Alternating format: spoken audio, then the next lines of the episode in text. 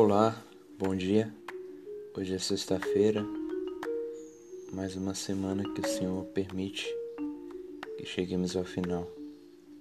Eu quero ler um texto que se encontra em 1 Coríntios, no capítulo 9, no versículo 24. Diz assim: Não sabeis que entre todos os que correm no estádio, na verdade somente um recebe o prêmio? Correi de tal maneira que o alcanceis. Amém. Quem está dizendo isto é o apóstolo Paulo à igreja aos Coríntios. E ele faz uma comparação em que ele usa um elemento muito presente na vida dele naquele período, que é a respeito do atletismo. Ele diz a respeito daqueles que correm no estádio, atletas. Esses atletas, ele corre em busca de um prêmio. E para ganhar esse prêmio, eles tinham que exercer domínio próprio sobre eles isto é, dietas rigorosas, treinamentos. Então eles subjugavam o corpo deles em servidão para alcançar um prêmio terreno, uma medalha, uma recompensa. E Paulo diz que, da mesma forma que esses atletas fazem para ganhar um prêmio terreno, nós somos chamados a subjugar o nosso corpo, correr de tal maneira que alcançamos o prêmio espiritual, aquilo que procede de Deus à eternidade. É claro que a salvação não é pelas obras, mas a graça nos capacita a fazer obras para Deus. E para realizar essas boas obras, é... nós temos que subjugar o nosso corpo à servidão. Nós temos que se abster de muitas coisas.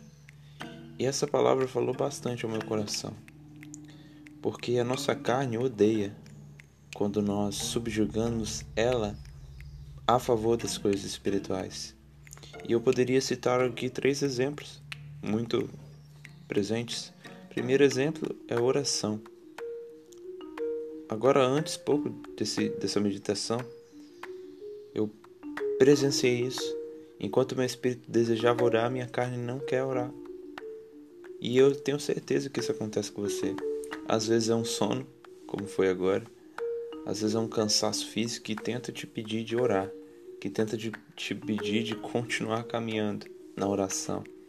Outro exemplo é a leitura da palavra, meditação do Santo Livro. Nós queremos entretenimento, nosso corpo, nossa carne quer entretenimento, mas aquilo que é necessário para nossa vida, nossa carne não quer. Então o que, é que nós devemos fazer? Subjugar a nossa carne. E devemos, orar, e devemos orar, devemos ler a palavra do Senhor. E olha só que, que profundo isso. O terceiro exemplo é jejum.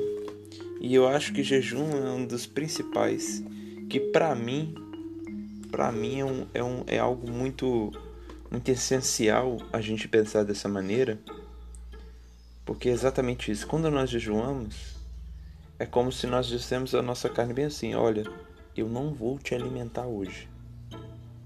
Eu não vou te alimentar por esse período.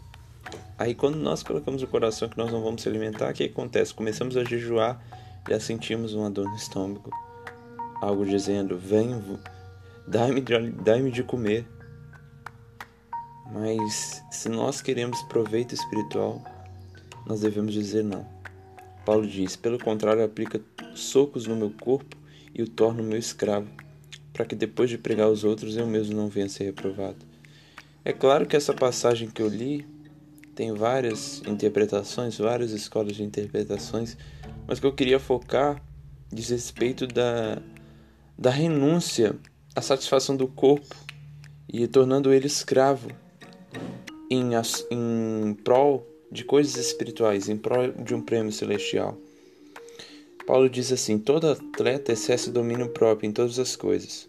Os atletas o fazem para alcançar uma coroa perecível, nós, porém, uma coroa que não se acaba.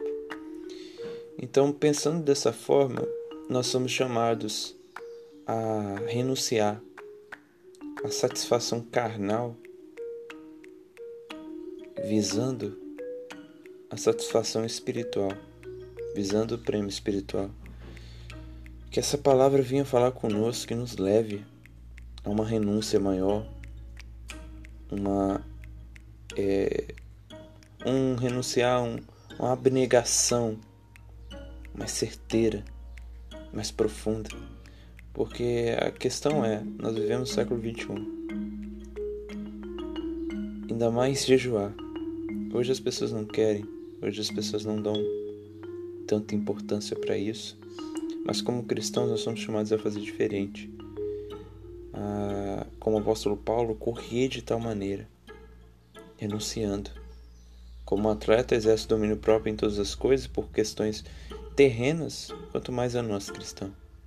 Que possamos pensar nisso e assim prosseguir correndo em busca do prêmio.